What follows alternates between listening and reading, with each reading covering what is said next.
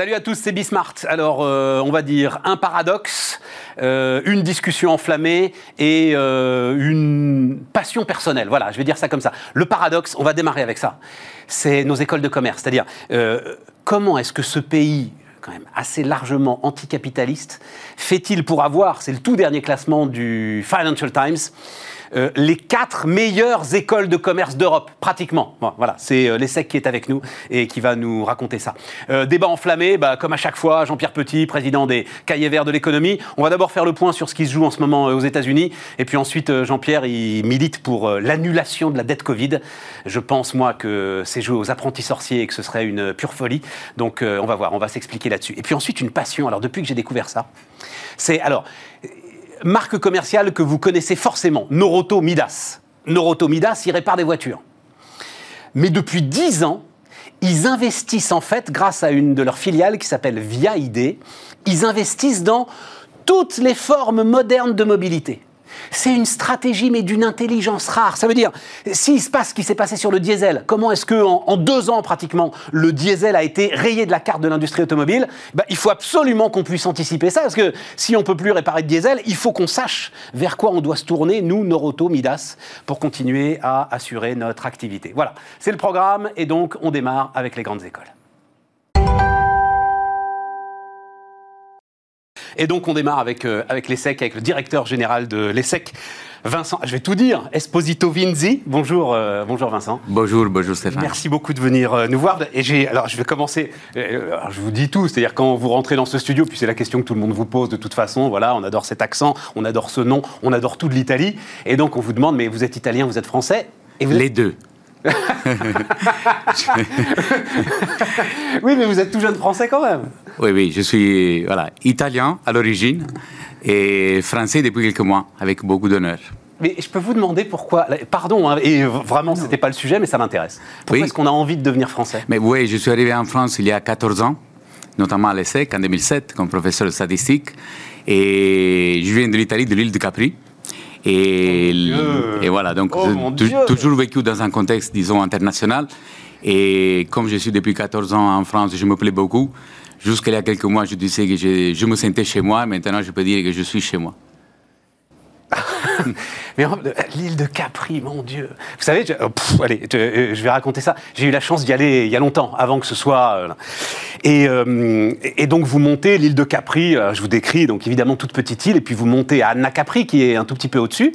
Et donc voilà, vous serpentez dans des virages, vous êtes en scooter. C'était il y a longtemps. Hein, C'était une autre époque du tourisme, heureusement. Et à un moment, il y a un petit écriteau avec écrit, arrêtez-vous là, il y a la più bella vista del mundo. Voilà, c'est ça, je ne fais pas trop de barbarisme. La plus belle vue du monde. On va aller voir. Et c'était vrai. Je suis né à 500 mètres de cette, euh, cet endroit. Mon Dieu Et vous avez la baie de Naples devant vous C'est exact, tout à fait. La baie de Naples, tout à fait. Mais comment on peut quitter un endroit pareil? Oui, oui, j'ai quitté Capri pour Sergi. Voilà. Ce qui donne beaucoup d'espoir aux habitants de Sergi. j'étais déjà dans le milieu académique en Italie en tant que professeur des universités, mais j'étais très attiré justement par le, par le système des écoles euh, de commerce en France. Et avec, voilà, on a été toujours en académique, mais avec un fort esprit entrepreneurial. Voilà, hein, il, y a, il y a 14 ans, j'ai fait le choix de, de rentrer dans ce système. Euh, et Alors, de l'ESSEC. Rentrons dans ce paradoxe justement en plus euh, professeur de statistique. Oh là là là là, on n'est pas sorti, elle va être longue l'interview, les amis. Rentrons dans ce paradoxe. On est quand même un petit peu avec l'Italie d'ailleurs, euh, peut-être le pays le plus anticapitaliste d'Europe. Vous, vous êtes d'accord avec cette, euh, avec cette prémisse? Après, il faudrait voir comment on définit le capitalisme, mais voilà. En tout cas, qui, qui, alors on va dire qu'il refuse certains des éléments fondamentaux de l'économie de marché. Voilà, on va dire ça comme ça. Euh, les simples principes de base de la consommation, du profit, hein, sont quand même très régulièrement challengés. Euh, voilà, en France. Challenger, je dirais, oui. Challenger, voilà. On est d'accord. Questionner, challenger, tout à fait. Questionner, challenger. C'est qui, qui, est devenu désormais aussi une question mondiale compte tenu de ce qui est en train de se passer depuis, depuis une année. Et pourtant, on est euh, donc quatre établissements dans le top 10 du classement des écoles de commerce du Financial Times. Donc, je vais me permettre de citer hein, HEC, euh, INSEAD, ESSEC et le SCP. 22 écoles françaises sur les 90 meilleures écoles de commerce européennes. C'est exact. Est-ce que vous avez réfléchi à ce paradoxe? Oui, ah, bien sûr, mais qui était quelque chose que je regardais aussi en tant que spectateur quand j'étais en Italie, et maintenant avec beaucoup de plaisir en tant qu'acteur. Mais il, est évident, vous venez de le dire, euh, les classements, mais aussi l'attractivité pour les étudiants internationaux, pour en parler si vous le souhaitez, ouais, tout à fait. Euh, montre clairement qu'il est évident que ce système de l'enseignement supérieur en management en France, il est très connu, aussi reconnu euh, comme un système de premier plan au niveau international. Il y a quelques caractéristiques qui constituent un petit peu le cœur de ce système et qui sont un petit peu les, les atouts qui assurent la, la pertinence, mais aussi le, la réussite de ce système. Je pense, je, je peux en résumer deux, trois si vous le Allez-y, on a le temps, on a le temps, on a le temps. Euh, D'abord, je pense que le euh, premier élément, c'est un petit peu l'excellence académique et la sélectivité. Ça, c'est extrêmement important. La manière dont les étudiants sont sélectionnés, la manière dont nous assurons avec des investissements euh, l'excellence académique, tant dans les contenus que dans les modalités pédagogiques. Un deuxième pilier concerne la diversité des profils et des parcours des étudiants. Et un troisième pilier, c'est la richesse des expériences, je dis au pluriel, parce que l'expérience académique, elle est enrichie, intégrée d'une expérience professionnelle, une expérience internationale, une expérience multiculturelle, une expérience associative, une expérience multidisciplinaire. Et quand vous faites la somme de tous ces éléments, il n'y a pas d'autre système au monde où vous trouvez un tel mélange, une telle alchimie positive, surtout pour des gens, si nous prenons par exemple le programme Grande École, qui sont assez jeunes. Et du coup, ça mène à des diplômés qui sont très rapidement opérationnels et qui peuvent aussi assez rapidement prendre des responsabilités managériales. Si vous comparez ça totalement ouvert au monde, et totalement ouvert au monde, avec un esprit très ouvert, et ça c'est aussi une caractéristique assez unique euh, de l'ESSEC, parce qu'en plus de tout cela, qu'est-ce que nous faisons à l'ESSEC pour ces étudiants? Les étudiants, moi je préfère dire que nous ne formons pas les étudiants, les étudiants se forment et se transforment chez nous. Ça change complètement le paradigme. Je vais reprendre les, alors deux des trois éléments que vous avez euh, mis en avant. D'abord, euh, l'excellence académique, c'est-à-dire ça aussi, c'est un sujet avec lequel on a un problème. La sélectivité, c'est vous, vous avez le sentiment que c'est un cercle vertueux que vous créez, c'est-à-dire les meilleurs attirent les meilleurs, qui attirent les meilleurs, qui attirent les meilleurs professeurs, qui permettent d'avoir les meilleurs locaux. C'est un cercle vertueux qui est créé grâce à cette sélectivité aujourd'hui C'est un cercle vertueux, et vous, voyez bien que moi j'ai rajouté une deuxième dimension qui est celle de la diversité des profils et des oui, parcours. Mais alors, alors justement, alors euh, allons-y tout de suite sur la diversité. Euh, la diversité des profils, est-ce qu'elle peut être toujours respectée quand pardon, excusez-moi l'image, ces écoles de commerce ressemblent de plus en plus à des clubs de foot? C'est-à-dire qu'il y a une espèce de surenchère dans les salaires pour attirer les meilleurs professeurs, pour attirer l'excellence académique. Et donc derrière, vous avez quasi mécaniquement des frais d'enseignement qui augmentent de manière très spectaculaire quand même depuis quelques années. C'est une question d'équilibre et d'exigence. D'abord, quand on parle de frais de scolarité, il faut comprendre par rapport à quoi nous faisons la comparaison. Bah, il suffit de faire d'une année sur l'autre. C'est quoi? On est sur des augmentations de 50% sur les cinq dernières années euh, ça dépend de quel programme, ça dépend de quel. Enfin, en tout cas, c'est plusieurs dizaines de Mais si nous comparons, moi, je ferai une distinction entre les frais de scolarité et le coût de scolarité pour l'institution. Il faut savoir qu'aujourd'hui, les frais de scolarité, si nous prenons le programme Grande École, sont inférieurs au coût de scolarité de, euh, que l'institution euh, supporte pour, euh, pour former chaque étudiant. Non, non, mais alors, euh, Vincent, qu'on soit très clair, moi, j'ai pas d'avis sur savoir si c'est cher, si c'est pas cher. Ça, pour le coup, c'est est-ce que vous arrivez à maintenir la diversité des profils? Absolument. Malgré cette hausse des frais Absolument, parce que dès qu'on identifie pendant le, le, processus de sélection des étudiants qui méritent de faire l'ESSEC pour des questions justement de qualité académique, d'intérêt du profil, la question financière ne se pose pas parce que nous avons des bourses sociales il y a tout un, système justement d'ouverture sociale, de soutien de la fondation de l'ESSEC qui permet justement de résoudre les questions financières. L'apprentissage, qui est un élément historique de l'ESSEC depuis 1993, c'est la seule école de management qui est en centre de, un CFA. Et justement, on a aujourd'hui, juste pour vous partager quelques chiffres, on a environ 750 étudiants, toutes formations confondues, en apprentissage avec un objectif pour euh, d'ici deux ans d'arriver à 1000, 1000 apprentis, Mais, qui, est, euh, qui, est, aussi un soutien financier euh, pour les étudiants. Il y a un système de quotas? C'est-à-dire que vous vous dites, il faut que j'ai, j'en sais rien moi, 10-20% d'étudiants boursiers au sein de l'ESSEC Aujourd'hui, nous en avons 22%. Et nous avons pris un engagement. Par ailleurs, on collabore sur ce sujet avec le ministère de l'Enseignement supérieur, Recherche et Innovation. Euh, il y a aussi un, groupe de travail qui s'est mis en place avec des résultats qui viennent, qui viennent de sortir. Et donc, on a l'objectif d'ici trois ans de passer à 27%. Euh, est-ce que les diplômes, alors euh, oui, les diplômes 2019-2020, on va commencer par cela. Est-ce qu'ils valent les diplômes des... C'est la première génération Covid finalement hein, qui est sortie de, de l'ESSEC. Est-ce qu'ils valent les diplômes des autres années? Oui, alors il faut d'abord, d'abord dire que nous avons réussi à assurer la continuité des activités pédagogiques avec un transfert pratiquement immédiat au digital. On va y venir, mais est-ce que pour vous, ce sont les mêmes diplômes?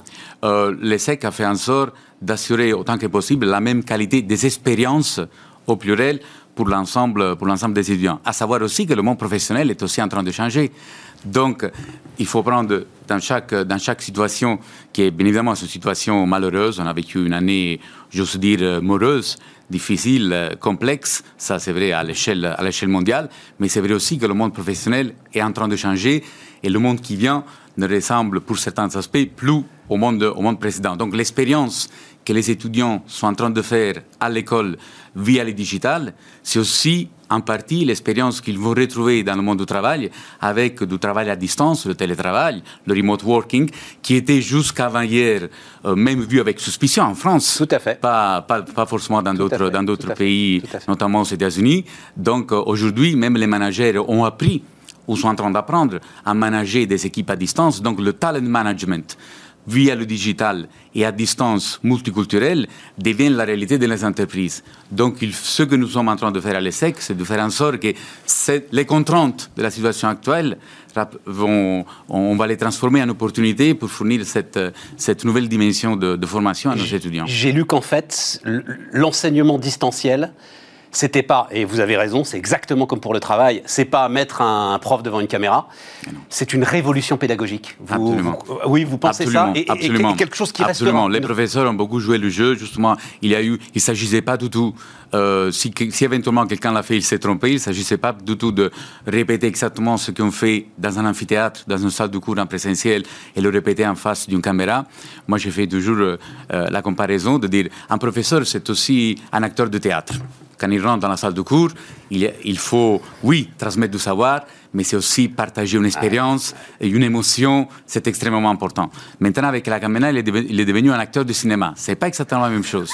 Vous voyez, il y a d'autres, d'autres dimensions qu'il faut aller chercher, donc ça demande de l'innovation pédagogique ça demande, on ne peut pas imaginer un cours magistral pendant deux heures, voilà. top-down à l'écran. Il, faut faire des, il faut faire des séances plus courtes, il faut beaucoup plus d'interaction avec les étudiants, etc. Mais alors c'est ça, ça veut dire que contrairement, c'est parfaitement contre-intuitif, c'est-à-dire que finalement, cette révolution pédagogique pourrait amener plus de proximité entre les professeurs et les étudiants avec une individualisation beaucoup plus forte de l'enseignement? Oui, c'est un autre, un autre type d'engagement justement parce que justement aujourd'hui il y a une, euh, je dirais, personnalisation, une customisation justement de, de l'enseignement, tant dans le contenu mais aussi dans les modalités parce que justement, il, il, y a, il, y a, il y a des étudiants qui peuvent aller à des rythmes différents, et donc il faut voir aussi l'arrivée euh, du digital comme euh, un élément qui est en train de stimuler l'innovation pédagogique. Moi, je dirais que tous ceux qui ont été en train de réfléchir avant, pendant cette période, a subi une très forte accélération. Ouais,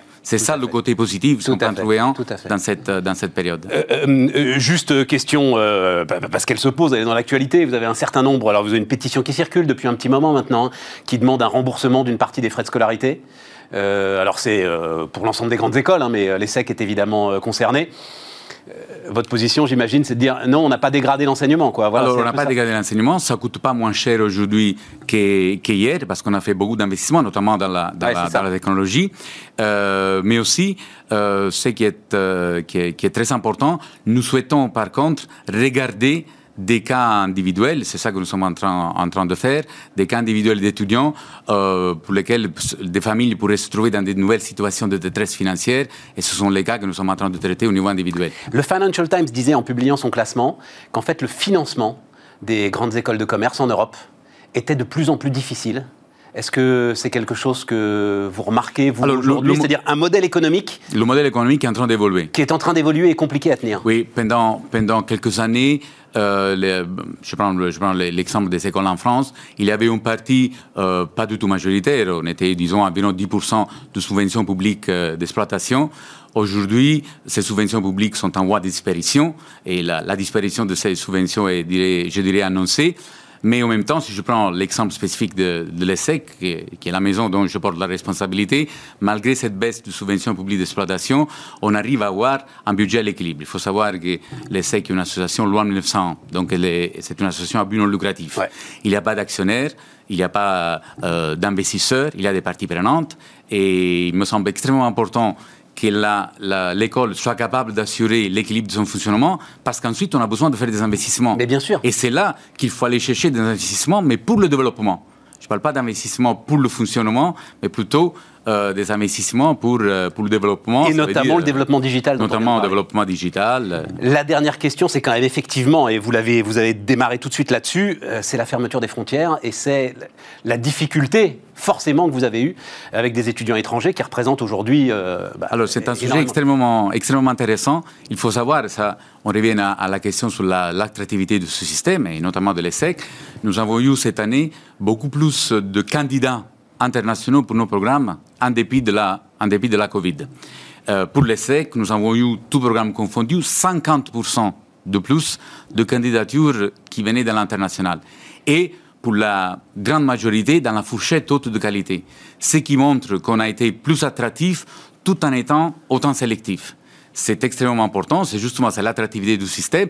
C'est aussi une question géopolitique, parce qu'il faut savoir que la nationalité numéro un euh, parmi les étudiants, les étudiants internationaux, les SEC, ce sont les, Chinois. Euh, ensuite, on a les Indiens, les Marocains, les Italiens, les Allemands et, les autres. Et du coup, la situation géopolitique, compte tenu des relations, euh, disons, tendues entre la Chine et les États-Unis, la question dans le Royaume-Uni du Brexit, du coup, c'est flou d'étudiants internationaux se tournent de plus en plus vers l'Europe, de plus en plus vers l'Europe continentale et de manière spécifique vers la France. Et en management, nous sommes vraiment, je dirais, au corps du réacteur avec, euh, avec vraiment beaucoup, beaucoup d'attractivité et des, parcours singuliers, aussi avec des stratégies, parce que c'est ça, ça l'intérêt. Ces, ces, derniers mois, nous, nous, nous l'avons appelé avec des stratégies, parce qu'après, euh, dans, les, dans les différentes écoles, on peut avoir différentes stratégies. Et ce que nous sommes en train de faire à l'ESSEC, c'est vraiment de mettre un petit peu l'humain à nouveau au cœur de nos dispositifs, tant pour le digital que pour les questions de l'environnement et sociétal, que pour l'entrepreneuriat et l'innovation. Euh, Vincent, c'est alors on est, on est au bout de cet entretien, mais je trouve qu'il y a énormément d'éléments. Enfin, euh, il faut réécouter tout ça euh, et se dire que c'est énormément d'éléments. Si on pouvait les étendre à l'ensemble de notre pays, on aurait là euh, des réponses et des stratégies euh, qui, enfin, qui seraient très très intéressantes. Enfin, on sent bien qu'il y a une carte à jouer à travers tout ce que vous nous dites.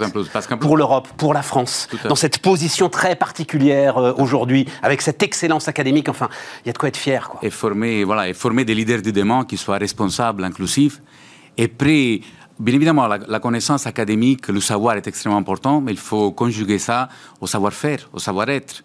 On a besoin de leaders euh, responsables, inclusifs, qui soient capables d'agir, oui, pour avoir un impact euh, sur la société, mais qui soient aussi capables de transformer et de fédérer autour d'eux. Donc arriver à conjuguer un petit peu des intérêts euh, locaux avec des intérêts globaux. In fine, ce que nous essayons de faire avec nos stratégies, on a besoin d'un mieux-être de l'humanité. Sans oublier que quand même, tout en bas du bilan, il faut qu'il y ait un plus. tout ça, du bilan de l'entreprise, du bilan de tout, du bilan de l'activité. Comment on arrive à conjuguer Voilà, comment on, est d'accord. Faut... Quand on parle de création de valeur, elle est tant économique qu'est sociale. Vincent Esposito Vinci, donc, était notre premier invité sur Bismart. Merci beaucoup. On repart les amis. Alors euh, on repart avec euh, Jean-Pierre Petit, président des Cahiers Verts de l'économie. Salut Jean-Pierre. Salut Stéphane. Donc tendance de début d'année, voilà, on va, on va un peu tout balayer. Euh, on, démarre avec quand même l'actualité immédiate là. Mmh. alors Biden seul au monde, parce que alors à moins que tu veuilles commenter la mise à sac du Capitole, mais enfin bon, je pense que tout le monde en a largement parlé. voilà, c'est des images spectaculaires, mais c'est spectaculaire, mais il n'y a rien de nouveau, enfin véritablement. C'est des angoisses euh, d'un certain nombre de catégories de la population américaine qui se manifestent de cette façon-là, mais elles se sont déjà manifestées. La polarisation de la vie politique américaine, elle est même antérieure à l'élection de Trump de 2016. Voilà. Donc après... Non, non, et puis même, elle est... Enfin, parce qu'on l'oublie hum. euh, assez régulièrement. Euh, enfin, la, la vie politique américaine est une histoire de violence. Ils ont combien Toi, tu dois le savoir par cœur. Combien de présidents des États-Unis assassinés euh... Quatre. Eh ben voilà. 4 sur 45 jusqu'à présent. Bah C'est énorme, bien sûr. 10% des présidents. Des bien sûr, bien sûr. Assassinés quand même. non, mais voilà, c'est pas, c'est pas. Bon, mais, mais le plus important, c'est sans doute que, euh, enfin, c'est les résultats de l'élection en Géorgie. Absolument. Voilà, et c'est donc le contrôle de la Chambre des représentants, le contrôle du Sénat. Absolument. Ce qui n'était pas arrivé à un président américain depuis un bon moment. Euh, oui, et, et, surtout, c'était pas du tout attendu il y a deux mois, parce qu'il y a deux mois, euh, lorsqu'on a eu le résultat, enfin, au bout de quelques jours de l'élection présidentielle, le consensus c'était plutôt de dire. Bah, pour le Sénat, c'est râpé. Parce que le, la Géorgie, euh, elle est depuis euh, une trentaine d'années plutôt un État conservateur. Euh, en plus, les sondages donnaient plutôt les deux candidats républicains en, avance. Et là, depuis deux mois, bah, ils remontaient, ils remontaient dans les sondages. Il faut dire que la communication sur le plan de relance a été très ambivalente de la part des deux candidats. Je, ne reviens pas sur les détails. En plus, du point de vue du, du non, non, mais as raison. Le, plan de relance, mais aussi sans doute quand même, enfin. Euh, je ne sais pas, je ne suis pas citoyen américain, mais enfin, voir les gesticulations du président Trump ah bah euh, pendant deux mois après le résultat, à un moment, je pense qu'il faut vraiment être euh, et puis c'est pas facile. furieusement trumpiste pour y résister. Hein. Voilà, et c'est pas facile de convaincre les gens d'aller voter quand on dit que les élections en plus. sont entachées de fraude. donc ça sert à rien. Donc il y, avait une contradiction.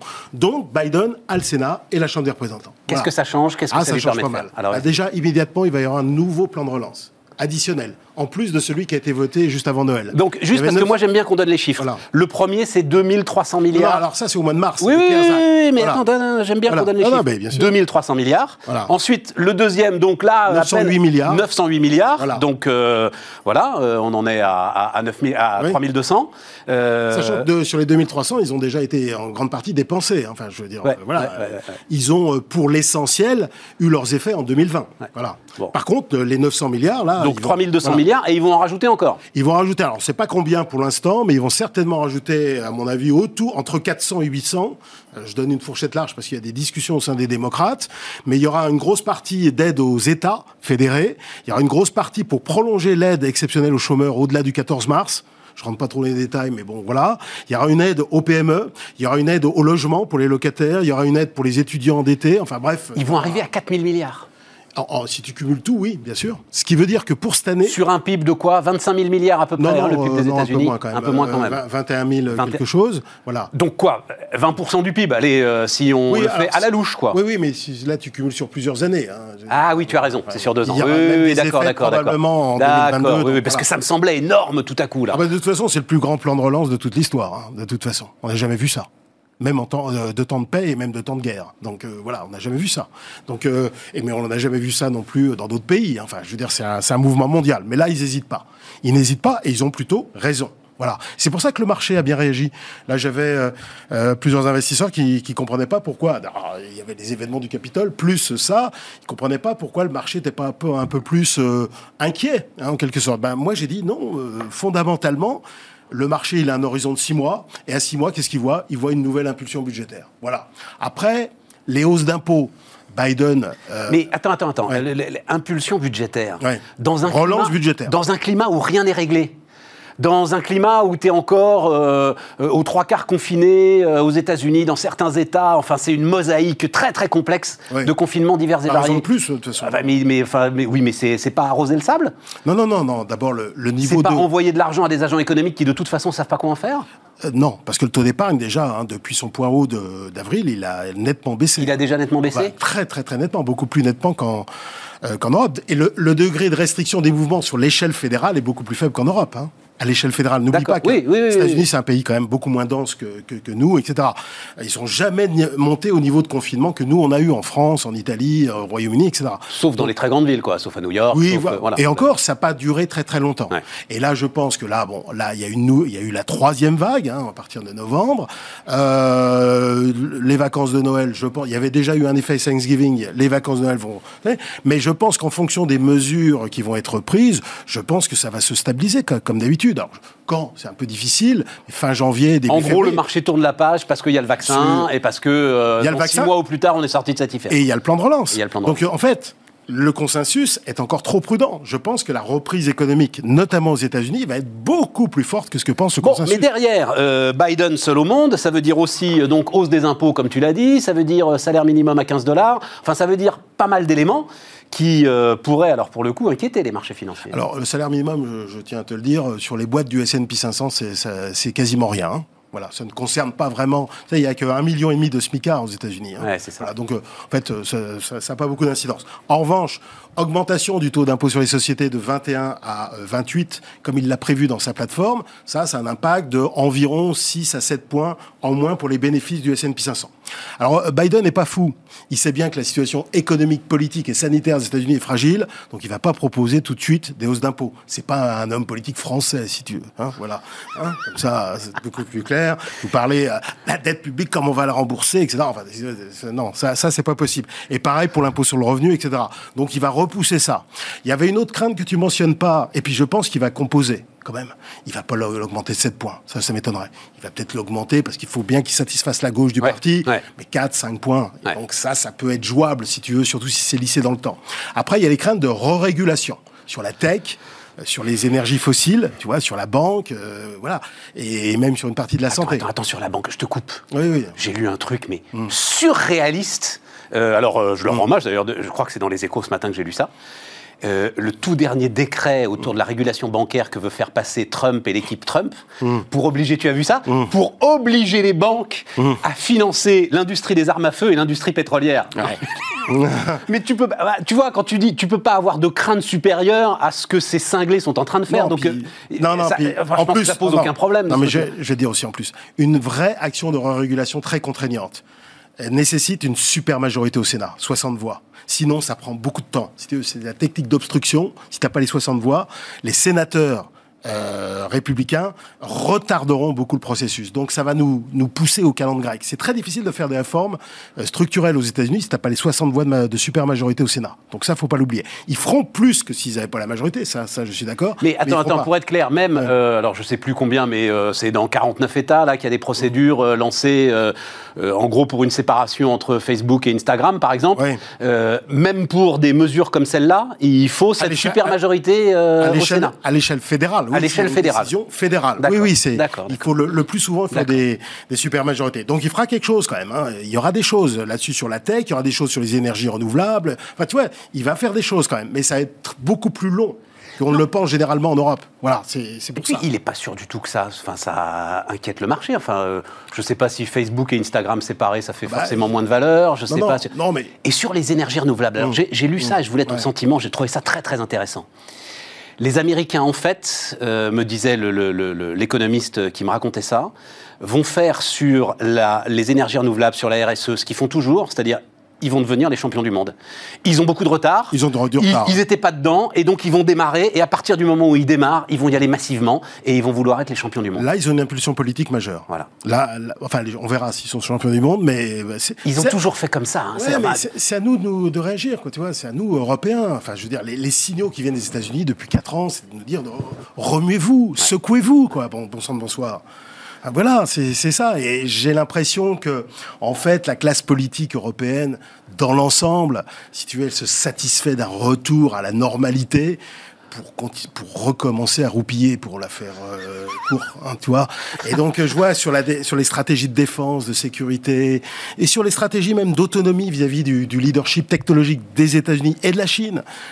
Je vois déjà que dans le discours, ça commence à reroupiller un petit peu. Bon, Thierry Breton est très efficace euh, à la Commission européenne. Je sais pas s'il est venu ici, mais euh, il est très efficace. non, malheureusement, non. j'ai- Non, non, mais- Je mais- peux te dire, j'ai même pas essayé, tu vois. Voilà. Il faut Non, qu'on mais- ait peut-être un peu d'ambition, nous aussi. Voilà, allez, on va essayer de le faire venir. Voilà. Compliqué Bah, quand même. Non, mais tu vois, c'est, il faut vraiment, il faut. Trump a eu un mérite, c'est qu'il a secoué l'Europe. Voilà, il l'a il poussé à, la à une certaine forme de responsabilisation. Voilà, et de ce point de vue, ça, ça, a plutôt été utile. Voilà. Alors sinon, sur oui, mais alors attends, attends, reste sur euh, cette histoire-là. Le traité d'investissement signé avec la Chine, là, sur hum. lequel, alors je sais pas quoi penser, j'ai lu tout et le contraire de tout, mais euh, de ce que je comprends, c'est une volonté forte d'Angela Merkel, justement de profiter de ce moment, de faire exactement ce que ce que tu souhaites que l'Europe fasse, c'est-à-dire euh, de profiter de ce moment où l'Amérique a autre chose à faire pour pouvoir signer avec la Chine quelque chose. C'est que Biden, un type plus normal, revient sur, sur le machin, donc il va peut-être y avoir de la coopération avec les États-Unis. En plus, on ne sait pas exactement quelle va être la forme des relations entre la Chine et les États-Unis, entre la Chine et les États-Unis avec Biden, si tu veux. exactement. là, il y a un peu une incertitude. Mon interrogation. Donc, euh, globalement, pour moi, euh, si tu veux, euh, c'est cette histoire de tension politique aux États-Unis, pour moi, c'est une histoire de long terme, de tension politique dans le monde riche, dans le monde occidental. C'est une réaction contre l'impuissance publique, contre des frustrations liées à des angoisses euh, parfois économiques, comme euh, évidemment la paupérisation des classes moyennes, les délocalisations, etc. Le creusement des inégalités. Le creusement des, de certaines formes d'inégalités. Et puis, il faut, faut, bien le dire, aussi des, des, angoisses identitaires. Mais bien sûr. Voilà, donc euh, voilà, l'insécurité, l'immigration, etc. Et il y a une telle impuissance publique. Les, les, les élites politiques ne comprennent pas, en Europe en particulier, pourquoi la démocratie recule, mais parce que la démocratie est associée quand même de plus en plus dans la tête des gens à l'impuissance peut plus rien foutre. Parce que tu as le Conseil constitutionnel, le Conseil d'État, parce que tu as le lobbying, parce que tu as la Commission européenne, parce que tu as le Conseil de l'Europe, parce que tu as ceci, la Cour de justice des communes. Tu peux plus rien foutre. Et puis tu as 3000 mecs qui descendent dans la rue, bah tu, tu cèdes, tu recules. Parce que là, on, critique le Capitole, mais il y a deux ans en France, tu avais des mecs qui pillaient, qui foutaient le feu. Oui, enfin, ils sont pas rentrés dans l'Assemblée. Ils ne sont pas rentrés dans l'Assemblée nationale. Non, mais euh, rappelle-toi les images ah, de mais, Paris. Mais, évidemment, mais tu penses, mais bien sûr que dans le monde entier, je parle pas. Mais, évidemment, mais évidemment. Dans le monde entier, les, les, les flics étaient quand même totalement, au début, totalement débordé. Oui. Enfin bon, rentrons pas là-dedans, parce que c'est des questions de technique de maintien de l'ordre. C'est pas seulement le problème des États-Unis, c'est ça que je veux dire. Oui, ah ben ça, tout à fait, tout à fait. C'est un problème plus général. Et donc, euh, ça passe par tout un tas de, à mon avis, d'orientation, mais on va pas revenir là-dessus, parce que voilà. Mais moi, je pense qu'il faut faire table rase du passé et annuler une partie de la dette. Je t'en ai déjà parlé ici. Pour moi, c'est euh, une condition euh, pas suffisante, mais absolument nécessaire. Sinon, on n'arrivera à rien. Voilà. Je reviens ça. Bon, mais oui, mais alors, bah, faut, non, on en reparle, faut qu'on s'en souvienne alors, parce que ce sujet me passionne. Je suis, j'ai été convaincu, j'ai été convaincu moi que, oui, mais j'ai été convaincu que ça n'a aucun sens, euh, ça ne sert à rien. C'est, jouer à l'apprenti sorcier. Non. C'est quoi? Tu auras euh, à la fin de l'année, à la fin de cette année, la moitié de la dette européenne à peu près euh, dans la Banque centrale européenne. J'aimerais bien, ouais.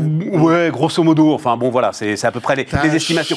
Ça ne sert à rien de l'annuler, Jean-Pierre. Ça ne sert qu'à encore une fois, jouer à l'apprenti sorcier. Tu ne sais pas quelle va être la réaction.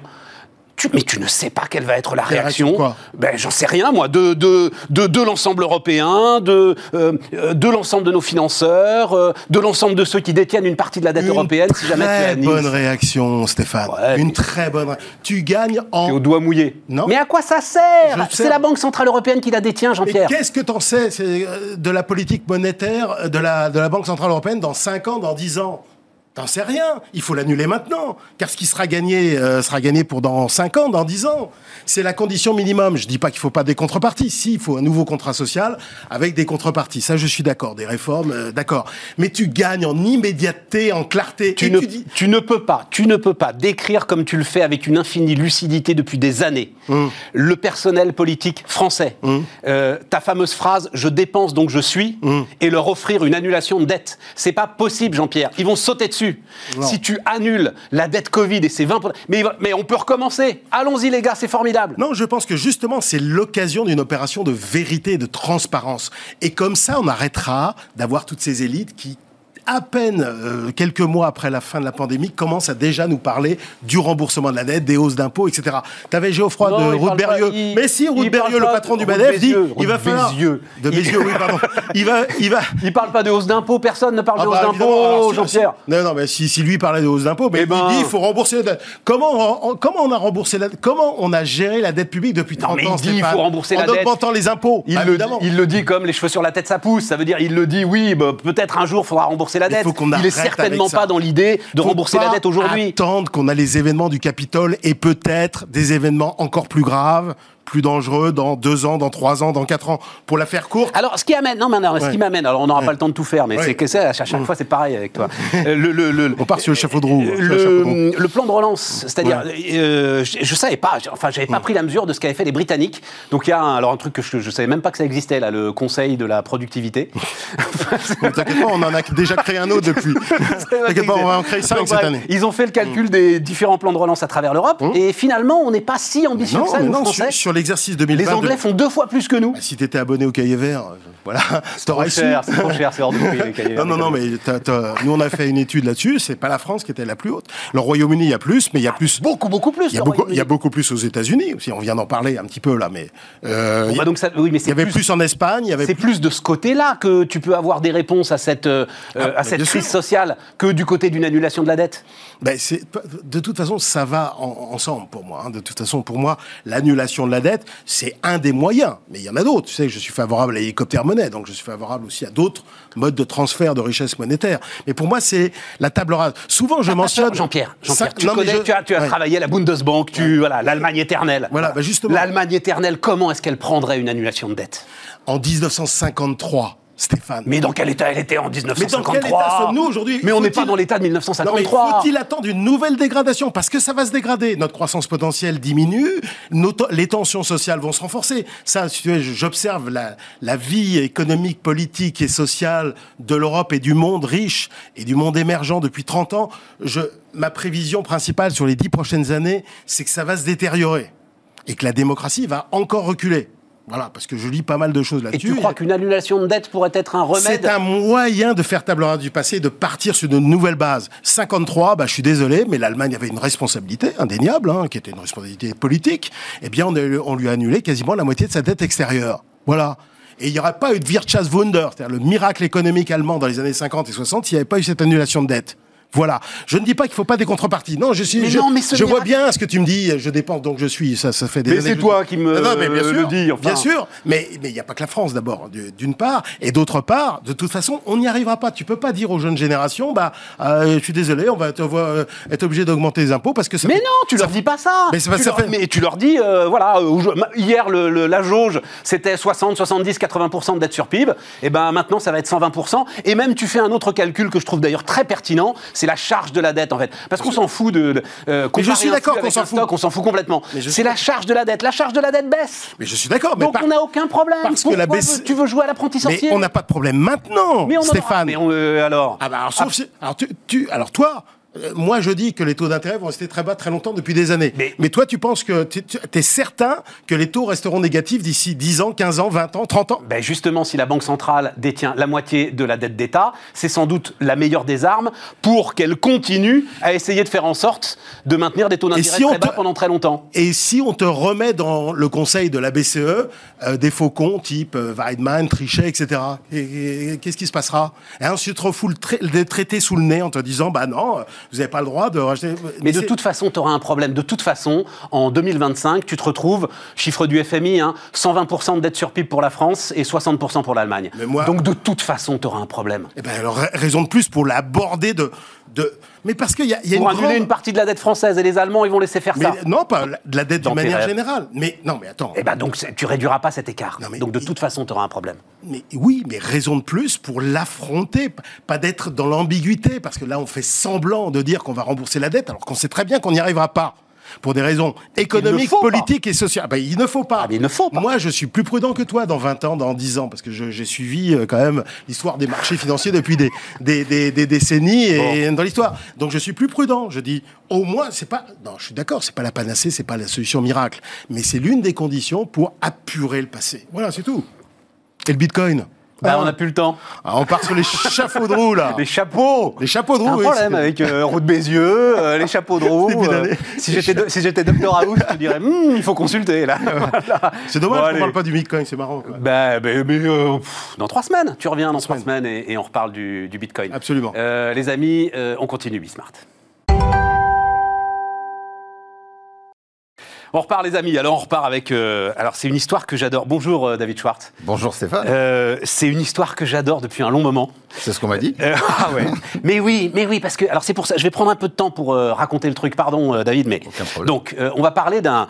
Alors pour le coup, d'un fonds d'investissement, d'une société d'investissement. hein, un peu plus que ça, un mais peu on plus. fait de l'investissement. Comment comment est-ce que vous vous définissez? On est un accélérateur créateur de business et un investisseur. Ouais, voilà, c'est ça. Euh, vous pourriez être totalement indépendant, qui s'appelle Via ID, euh, mais euh, c'est un fonds d'investissement, un investisseur, un accélérateur qui a été créé en 2010, c'est ça, hein, je crois que c'est 2010. 10 ans, on a soufflé notre dixième bougie. Par, alors, je vais citer les deux marques commerciales que tout le monde connaît, Mhm. qui sont Neuroto et Midas. C'est ça. Parce que je trouve bien, Neuroto et Midas, vous le savez tous, pas besoin d'être dans l'automobile, ils réparent les voitures. Bon, bah voilà, c'est euh, C'est important. un des leaders européens d'ailleurs, hein, aujourd'hui. Le de- leader européen. Le leader européen de la réparation automobile. Et depuis 15 ans, les gars, en fait, depuis 20 ans, euh, non, depuis 10 10 ans, ans. 10 ans, 10 ans, les gars, en fait, réfléchissent en permanence sur, est-ce que je peux le résumer comme ça Qu'est-ce qui... On doit se préparer à réparer quoi demain? Finalement, c'est ça le... C'est le- un des, un des sujets, c'est effectivement euh, l'anticipation de ce qui va changer. Donc euh, la voiture de demain ou les modes de transport de demain. Et puis il y a un sujet qui est La mobilité de est-ce demain. qu'on en fait. continuera à utiliser les voitures? Voilà, c'est ça. Non, mais je trouve c'est. On a vu, vous avez vu avec quelle violence, moi, de- ça reste sidérant ce qui s'est passé autour du diesel. Quoi, en deux ans Moi, je me souviens très bien, je discute avec euh, Carlos Ghosn, euh, ça doit être euh, 2017 ou 2018. Je lui dis, mais c'est la fin du diesel. Il me dit, non, quand même pas, c'est trop important. Et boum. En un an et demi, c'était fini. Avec une violence de dingue et l'ensemble de ceux qui n'avaient pas anticipé. Mais en plus, c'est ça le sujet. C'est que vous ne pouvez pas anticiper de tels mouvements de violence. Ouais, parce qu'il y a beaucoup de choses, il y a beaucoup de facteurs qui jouent. Donc effectivement, les usages, la technologie, et puis on n'est on pas seul au monde. Mais non, mais ça veut Donc dire qu'il ça veut dire qu'il faut faire. C'est le modèle. Ça veut dire qu'il faut, sans même savoir à quoi ça va servir Mmh. et à quelle échéance ça va servir, comprendre comment la mobilité évolue, et comprendre comment votre métier, votre cœur de métier, est capable d'être challengé. Et, et- et chercher, tester en ça, permanence. en permanence. C'est notre job. C'est ça. Même si, enfin, donc, on- euh, vous avez, euh, je plaisantais, Ah, vous avez l'anti-sèche. j'ai ma petite plaquette et mon anti Non, mais attendez, mais c'est marrant, Je, il suis arrivé il y a six moi, mois. donnez-la moi. Je suis arrivé il y a six mois, donc je connais pas encore tout par Je, cœur. je sais pas si, on peut le voir. Mais non, mais c'est. Et on a, on a plus de 20 boîtes dans, dans le portefeuille. mais c'est ça. Donc il y en a que je connais très bien, mais il y en a d'autres que je découvre encore. Au bout de six mois, je les connais pas encore toutes par cœur. Avec, alors, certaines d'entre elles qui sont très importantes. Hein, Il y en a euh, qui sont connus. Hitch est connu. On est en Indonésie chez Jack, Gojek, qui alors, est connu attendez, en Asie. Hitch, Hitch, faut dire un mot, parce que c'est connu, c'est connu quand on est à Paris, en Ile-de-France. Oui, dans, dans les grandes villes de province aussi. Ah, ça y est, ils sont Oui, développés oui, dans les. Donc, c'est un concurrent d'Uber, voilà, on va le dire comme ça. C'est Uber, mais différent. C'est différent parce que c'est c'est un une cible plus jeune. On peut payer en cash, c'est un peu plus flexible. Euh, et c'est euh, c'est beaucoup autour de à la fois les jeunes, les banlieues, ils sont très bons dans les banlieues, et puis euh, le- tous ceux qui sortent. Alors en ce moment avec le Covid, on sort moins.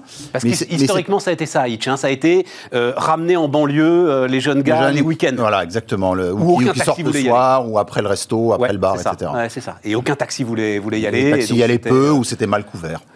Et, tiens, tiens, question là-dessus. Uber, ils sont en train de pivoter. hein.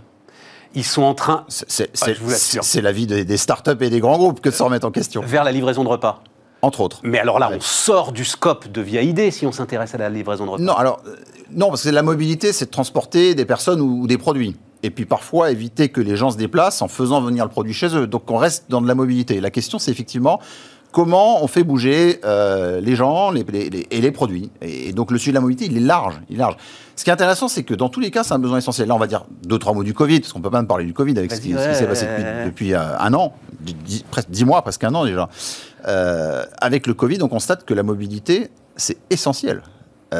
Ça paraît évident maintenant quand on le dit, mais en- quand on demande qu'est-ce qui est essentiel dans la vie, on va dire se nourrir, se soigner, bon, travailler parce qu'il faut gagner sa vie, puis on- on- c'est aussi un facteur social. Mais en fait, pour se nourrir, pour se soigner, pour travailler, faut il faut pouvoir se déplacer. Ouais. C'est aussi essentiel que les autres besoins essentiels. Ouais. Moi, j'ai découvert ça parce que j'étais dans d'autres secteurs av- auparavant, mais j'ai découvert ça en arrivant. alors, je l'ai raconté deux, trois fois pendant qu'on était tous confinés là au printemps. J'ai fait, comment ça s'appelle? C'est une uchronie, c'est ça hein, euh, Une utopie euh, où ça se passe mal. Mal. Et donc c'était en fait, on était nous une nouvelle race d'humains, on avait évolué, on bougeait plus. Et les seuls qui bougeaient et qui nous apportaient des choses, Ouais. c'était les livreurs sur des scooters. Bah, ça- tu vois, ça et t'avais tout à du- coup une évolution Ouais. humaine avec. si t'avais des jambes, t'allais pouvoir être en mobilité. Mais, mais c'est ça, parce qu'ils Bah, ils sont indispensables. Ah, et puis avec le rayon d'un kilomètre, on l'a vu. c'est le c'est presque produit. Ouais, absolument, absolument, absolument. Mhm, absolument. Bon, mais ça nous éloigne un peu de notre discussion. Juste, donc, ça veut dire, par exemple, euh, vous pouvez regarder avec Itch, euh, tiens, et si nous aussi, on allait euh, pivoter du côté de la livraison de repas? Alors, c'est pas dans notre scope immédiat. On préfère rester dans le transport du quotidien et dans le transport des personnes. Mais transporter des repas, c'est un, besoin du quotidien. Ouais. Et si ça vient se substituer au fait de, tr- de- que les gens se déplacent, ça peut devenir un, un- un vrai métier et ça peut devenir euh, un secteur d'activité qu'on regardera. Je regarde le dernier investissement. Mhm. Je crois, hein, c'est Cyclofix. La- L'année dernière, on en, on en fait un peu tous les jours, des petits, des gros investissements. Alors, on est le- très discret. Mais le, le dernier investissement significatif, c'est Cyclofix. C'est Cyclofix. Avec Decathlon, on a fait euh, une série A ensemble pour lancer Cyclofix euh, à grande échelle. Donc ça, c'est réparateur de vélo. Réparation de vélo. Réparation de vélo, c'est avoir des points de réparation et c'est faire venir des réparateurs là où on se trouve, y compris sur le lieu de travail. Ouais. Et donc ça veut dire, alors euh, vas-y, le, le, le, le boulot de via idée là-dessus, c'est euh, donc à chaque fois, attention, ça Hmm. aussi j'ai- je ne l'ai pas précisé, c'est à chaque fois vous avez d'énormes ambitions. Alors, Quand on met un Oui. ticket quelque part, euh, moi je, enfin c'est c'est écrit sur euh, votre site internet, Ouais, ouais. toujours des leaders internationaux. alors un, on veut, on veut des leaders et si possible internationaux. Après, on est lucide et on est pragmatique. Toutes les startups ne deviendront pas des leaders internationaux. Et puis, dans un écosystème, il faut des petites boîtes qui peuvent être ultra performantes sur ce qu'elles font, sans devenir des géants. Il faut des boîtes de taille moyenne, parce que le marché va être équilibré entre divers acteurs. Et il faut aussi des leaders, parce qu'ils vont pouvoir avoir des effets de volume, ou ils vont devoir avoir des effets de volume, des effets de plateforme, ou des effets de technologie. Alors nous, on recherche plutôt cela.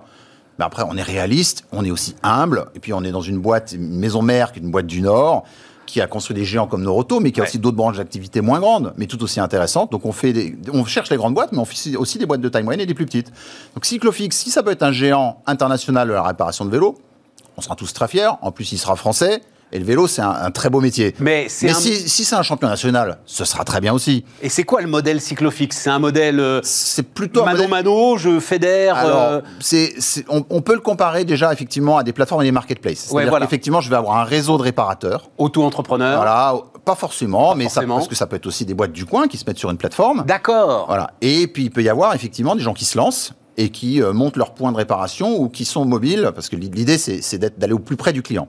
Voilà, j'ai un problème avec mon vélo, je veux pouvoir le réparer. Soit je me déplace, soit le réparateur se déplace. Et donc la marketplace, qu'est-ce qu'elle fait? Elle fournit euh, du matériel, euh, Elle du savoir-faire, elle- euh, elle- elle, norme un peu les interventions. Alors, elle va, permettre, elle va permettre de commander son intervention. Déjà. Ou de, ou de trouver un réparateur. Ouais. De choisir éventuellement un jour, un horaire. Si on est dans l'urgence, c'est tout de suite. Si on n'est pas dans l'urgence, ça peut être demain ou dans une semaine. Et puis, il y a des tarifs. Ah, donc, c'est un peu, ça va être un peu le site internet et la plateforme de la réparation de son vélo. Et j'ai lu que le sujet avec euh, les vélos, c'est qu'en fait, euh, il va très vite y avoir pas assez de réparateurs. Donc, est-ce que vous va en poussez, est-ce que vous poussez la réflexion? Voilà, vous Alors, poussez la réflexion nous, nous- nous, notre job, c'est d'accompagner, créer, accélérer le business. Donc, on va donner des conseils. On va peut-être chercher sur le marché à fédérer aussi des différents types de business. Après, Cyclofix, euh, on a des entrepreneurs à la tête de la boîte. Ils sont en train eux-mêmes de pousser Ouais, voilà, des gens à ça. se lancer. Ouais. Ils vont travailler sur des plans de formation. En plus, il y y, a quand même un écosystème de gens qui vendent ou réparent des vélos dans ce pays. Donc, c'est eux qui vont aussi bouger. C'est eux qui, du métier traditionnel, vont peut-être passer au métier de demain. L'automobile elle-même. Alors, L'automobile, c'est C'est intéressant. quoi vos réflexions autour de l'automobile Alors, l'automobile, là, il s'est passé un truc de dingue en 2020. Euh, on a beaucoup, beaucoup, beaucoup parlé du vélo électrique. Là, en ce moment, on en reparle de nouveau de, de ce qui se passe sur la voiture. 2020, c'est l'année du vélo électrique. Vraiment, l'accélération. Bon, et puis en plus, à Paris, on l'a vu, mais dans les villes de province aussi. Mais c'est vrai qu'à Paris, c'est sidérant. Alors attends, juste parce Mais que je reviens à la voiture. Non, non, mais on va clôturer parce que c'est un truc, Ouais. j'ai découvert ça. Regarde, Euh, comment ça s'appelle? T-bike. Ouais, T-bike. Donc le gars, il fait une roue Ouais, universelle. ouais, Tu la mets sur ton vélo, Ouais. ça devient un vélo électrique. exactement. C'est. Alors, non, mais c'est un- truc de c'est un peu le concours Lépine, mais c'est Ah, un, mais oui. c'est un ingénieur créatif. Il a trouvé le moyen de faire une roue. Alors, il y a plusieurs technologies pour le vélo électrique, euh, mais effectivement, la roue peut être euh, autopropulsée par un moteur qui est à l'avant dans, dans la roue. Et il suffit d'avoir une app, ce moteur qui est dans la roue, on change la roue, on met, une, vé- on met une roue électrique à la place de sa roue traditionnelle, et on a un vélo électrique. Alors, c'est pas aussi performant que le dernier cri du vélo électrique, mais c'est super performant, c'est pas cher, et surtout, ça permet de, re- de- de remettre au goût du jour des vélos traditionnels. Moi, j'ai vu ça, j'ai trouvé ça Ah, il faut l'essayer, c'est bien. super intelligent parce Ah ouais. qu'il va y avoir un sujet. Vous avez Et il a un brevet. Oui, donc, et euh, puis vous n'avez pas toujours envie finalement d'avoir un vélo électrique. Euh, et, et le fait, et, et le vélo qui tout à coup va être hybride, c'est- une possibilité d'avoir effectivement deux vélos en un. C'est aussi une solution. c'est assez dingue. Revenons Ouais. sur la voiture. Alors, la voiture, ce qui s'est passé en 2020, c'est c'est une accélération fulgurante sur le véhicule électrique. Tout le monde l'attendait, on en parlait. Euh, après, il y avait des débats, hybride rechargeable, le full électrique. Là, il s'est passé un truc, c'est que le full électrique décolle. Les ventes ont fait x2 à x3 dans la plupart des pays européens. Euh, L'Europe est repassée devant la Chine. Il y a eu un, j'ai plus le chiffre exact en tête, mais c'est un million 3, un million 4 de véhicules électriques vendus en Europe, plus que la Chine, alors que la Chine était en train de prendre de l'avance, donc l'Europe repasse devant. Moi, j'ai bon espoir que l'Europe et la France soient les leaders du véhicule électrique demain. Le véhicule le plus vendu en Europe, en France et en Allemagne, c'est un véhicule de Renault. Je vais faire de la pub pour Renault deux secondes. Zoé. Mais la Zoé. Mais euh, Peugeot est pas loin derrière. Alors et puis j'ai beaucoup d'amitié et de respect pour toutes ces marques européennes. Ils ont toutes de très, tous de très bons véhicules électriques. Toi, tu fais de la pub pour Renault, et moi, c'est une de mes marottes. Je rends hommage à Carlos Ghosn. Parce qu'on n'a plus le droit. Donc moi, je rends hommage à Carlos je, je Ghosn. reste très neutre sur ces Eh sujets-là. mais reste je- neutre, je- moi je suis pas neutre. Moi, 2008, il raconte ça, Carlos Ghosn. Ah, ils- Ils 2008, ont été visionnaires chez Renault. Il a été visionnaire. Oh, les années- Renault n'en voulait pas. Renault. Oh, il y a toujours des ingénieurs euh, passionnés et intelligents dans On toutes est- les boîtes. Ah, mais- je suis moi-même il- ingénieur, donc je vais, je vais il rendre hommage aux ingénieurs. Mais, euh, alors toi, t'as oublié, mais moi, ça me passionnait. C'est il veut ruiner Renault avec cette histoire de voiture électrique parce que il aime que Nissan. Enfin bref, je referme la parenthèse. Voilà. Mais le truc qui, non, mais le truc qui me passionne et ce qui va nous amener sur euh, ta stratégie, c'est que il raconte tout en 2008. Il dit aussi, et ça a été ça une erreur stratégique, il n'y a pas de marché pour l'hybride. Parce qu'il dit ça va être trop cher, hybride rechargeable, c'est pas possible, c'est deux moteurs, etc. Ouais, il, il avait des convictions, des intuitions qui s'avèrent justes. Qui s'avère juste, mais. On, on ne sait jamais vraiment à l'avance, mais, c'était juste, mais 12 ans après. Et donc, quand tu as raison. pas un 12 homme seul, hein, j'ai quand même. Non, on est d'accord, mais quand tu as raison 12 ans après, en fait, quelque part, tu as eu tort. C'est ça, non, mais c'est vrai, c'est ça qui est passionnant, vous, dans les choix que Ah, vous et- devez faire. mais- et après, il faut accepter de se tromper. On Mais- fait beaucoup de choix. comment est-ce que tu regardes, par exemple, le- donc, OK, euh, explosion du véhicule électrique. Hmm. Bon, mais si ça se trouve, la courbe, elle retombe dans deux ans. Peut-être. Mais à un moment donné, c'est un mélange de conviction, d'observation. Après, il y a le contexte quand même. Il y a des, contextes où c'est plus facile de prendre des risques et- et d'avoir des intuitions sur lesquelles on est un peu sûr, mais on n'est jamais sûr. Euh, là, on se dit quand même qu'entre euh, le changement climatique, euh, il, faut sortir du thermique. Ouais, ouais, ouais. Ensuite, on voit aussi qu'on va aller peut-être sur des, vé- des véhicules un peu différents, notamment dans le monde urbain. Dans les villes moyennes ou la campagne, c'est peut-être un peu différent. Peut-être avoir des véhicules plus petits, des véhicules partagés, des véhicules en libre service. Et là, le, le- le véhicule électrique, ça coche un peu toutes les cases.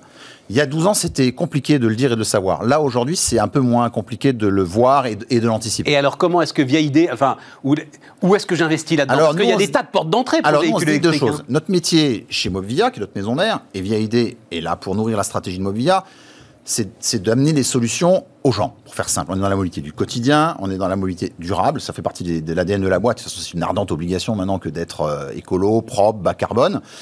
Donc nous, ce qu'on regarde dans le véhicule électrique, c'est comment les cartes vont se redistribuer.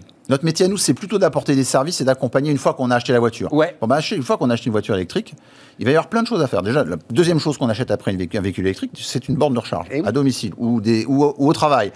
Euh, où il va y avoir, où il va Et donc, vous pourriez investir là-dedans, par exemple? On pourrait investir là- dans ces, dans ces secteurs-là. Alors après, on, nous, on ne fait pas que de l'investissement. On peut aussi faire des partenariats stratégiques. Mais oui, on va le regarder. C'est hyper capitalistique quand même, hein, euh, les bandes de recharge. C'est un Alors, truc. euh, Il y a le réseau, mais il y a l'exploitation du réseau. Nous, on sera peut-être davantage sur l'exploitation Ouais, du réseau. Après, il y a des très grosses bornes qui coûtent très cher, mais il y a des bornes plus petites qu'on à domicile. Ensuite, il y a des nouvelles technologies qui vont arriver, euh, qui seront peut-être euh, euh, plus appropriées à l'usage du quotidien ou à des PME plutôt qu'à des grandes collectivités ou des grandes entreprises. Les grandes collectivités et les grandes entreprises, c'est un métier. Les, les, les, les particuliers et PME, c'est un autre métier. Bon, nous, on ira peut-être plutôt sur celui-là. Mais, je, mais je, je ne préjuge de rien. Notre métier à nous, c'est d'anticiper, de prendre des risques, puis à un moment donné, d'investir. Après, on n'ira peut-être pas tout seul.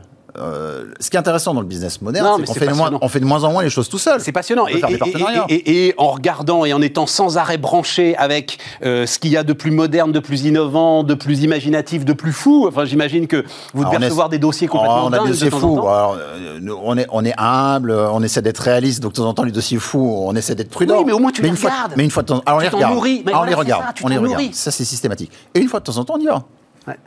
Euh, euh, justement, ça, ça a été un truc, ça, à la sortie du premier confinement.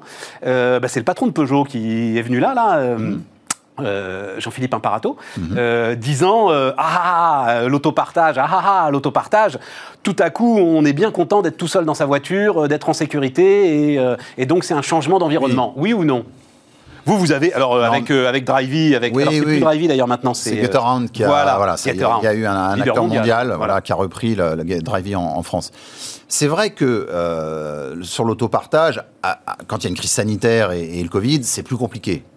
Euh, bon, d'abord, on espère tous en sortir. Donc, euh, et nous, on le constate, hein, entre le premier et le deuxième confinement, tous ces business qui sont fortement impactés par, euh, par la crise sanitaire, ils sont repartis entre les deux confinements. Ouais, c'est ça. Donc moi, je suis assez sûr que ça va repartir après, parce que les- on a besoin de bouger, je l'ai- déjà dit, c'est essentiel de devoir se déplacer sur des, des courts ou des, ou les longs trajets. Ensuite, pas que les jeunes, on a tous envie de, de voyager ou de se déplacer autrement, et pas nécessairement posséder une voiture, pas nécessairement avoir à se poser la question de faut l'entretenir, il faut et, et quand est-ce que je la change et ceci cela. On va peut-être vers plus vers de la location d'une part, et on va peut-être beaucoup plus vers du partage. Après, pas tout le monde. C'est- C'est c'est là que le monde se complexifie, c'est une réalité. Mais en fait, tu crois Il n'y aura pas c'est une solution unique pour tout le Ouais, monde. c'est ça. Voilà. C'est une- partie c'est de la population. c'est une lame de fond. Le partage, c'est Ouais. une lame de fond. C'est une La lame- location ou, la, ou le, le- le- le- d'avoir des solutions de je le veux pendant une heure, ou je le veux pendant un jour, ou je veux, pendant, je veux, je veux un véhicule pour un mois, et pas avoir une- un véhicule, euh, plus un parking, euh, plus euh, m'occuper de mon véhicule euh, 365 jours par an. Il y, a, il y a une partie de la population pour laquelle ce sera encore un besoin ou une envie, et il y a une partie de la population, ce sera ni un besoin ni une envie. Donc il faudra d'autres solutions. Tu as prononcé le mot de location. euh, Alors eux, pour le coup, ils prennent des coups. Oui, bah, parce qu'ils étaient notamment dépendants du tourisme, euh, etc. Exactement. Et puis ce sont un modèle qui, Ça aussi, qui, est- quelque- qui est assez ancien, qui va changer. Quand, quand, quand, quand on va dans une agence de, de- de location traditionnelle, nous on regarde les, les nouveaux acteurs de location, parce qu'il y a des nouveaux acteurs qui arrivent. Et, et ils ont fait le même raisonnement que toutes ces startups sur beaucoup de ces métiers. Ils se sont dit, qu'est-ce qui, est- qu'est-ce qui est, c'est quoi, qu'est-ce qui, je vais être vulgaire, qu'est-ce qui est chiant Ouais, bah, bien location sûr. d'une voiture Alors, on regarde les irritants. Voilà. Quand, on, quand on parle Ouais, correctement, moi, on dit non, les mais bon, irritants. Moi, j'étais dans la distribution, je suis un ingénieur, de temps en temps, je parle mal. Donc, euh, c'est d'aller chercher la voiture. voilà, c'est d'aller chercher la voiture, c'est de faire la queue, c'est la clé, c'est payer, etc. Et là, il y a des petits gars ou des jeunes femmes, des jeunes hommes qui vont arriver, ou moins jeunes d'ailleurs, avec euh, tout est dans une app, c'est prépayé, euh, la voiture elle s'ouvre avec le téléphone, elle se, dé- elle se déverrouille avec le téléphone, on démarre en appuyant sur un bouton et on la redépose et on repart. Ouais. Ça change la vie. Ouais. Donc si les acteurs traditionnels se mettent pas... Alors il y aura de la place pour plusieurs acteurs, il restera des acteurs traditionnels, mais, mais ils peuvent se faire doubler, euh, ils peuvent se faire ringardiser par, euh, disrupter, comme on dit, par ces nouveaux acteurs. Et ça va se produire. Et alors, les, les, les, les autres moyens de locomotion, euh, les trottinettes, les roues, Alors, les... c'est intéressant les trottinettes. Moi, j'ai découvert, je ne le savais pas. Je, de temps en temps, regarde, je regarde les chiffres, je, ne me refais pas. Euh, il s'est vendu l'année dernière plus de trottinettes électriques que de vélos électriques en France. En fait, la trottinette électrique, c'est fabuleux. Parce que dans certains usages, c'est le meilleur compromis. Si on doit faire euh, transport en commun euh, et un petit bout de trajet avant ou après, la trottinette électrique qui se plie, qu'on prend sur l'épaule, c'est génial. Le vélo qu'on plie, c'est- demi-génial. Le vélo qu'on plie pas, c'est pas possible. Pour l'instant, c'est pas possible. Peut-être que dans 10 ans, on aura des transports en commun adaptés au fait de, de mettre des vélos devant, derrière, etc. Mais pour l'instant, la trottinette, c'est vachement pratique. Et la trottinette électrique, pour faire 2, 3, quelques, quelques, quelques kilomètres, c'est parfait. Donc c'est un marché en plein boom. Et donc là, comment est-ce que tu regardes ça? Non, Alors, il faut qu'il y ait une nous, alors, opportunité, voilà, à un moment, un on- truc qui un, passe. on regarde pas il y a tout. déjà de très gros Il y a déjà- acteurs voilà, sur Il le y a des gros acteurs sur le libre service, la trottinette au coin de la rue. Ouais. Et puis il y a des, des marques et des distributeurs sur la trottinette de tous les jours. Donc nous, on n'est pas particulièrement positionnés sur la trottinette. Mais la technologie bouge, les acteurs bougent. Peut-être qu'on y- ira. Peut-être que c'est pas maintenant, peut-être que c'est dans un an, dans, dans six mois, dans deux ans. On est très fort sur le vélo électrique. Il nous reste 40 secondes. Mais on regarde, C'est- on regarde la trottinette. C'est une révolution permanente. hein. C'est un changement permanent. Permanent. Alors c'est- dur, hein, c'est dur même pour nous qui sommes de- dedans, c'est dur, c'est que ça, ça change tout le temps, donc il faut, faut être très agile et très flexible Parce dans que, sa tête. Non, et parce que derrière, c'est quand même des objets à fabriquer.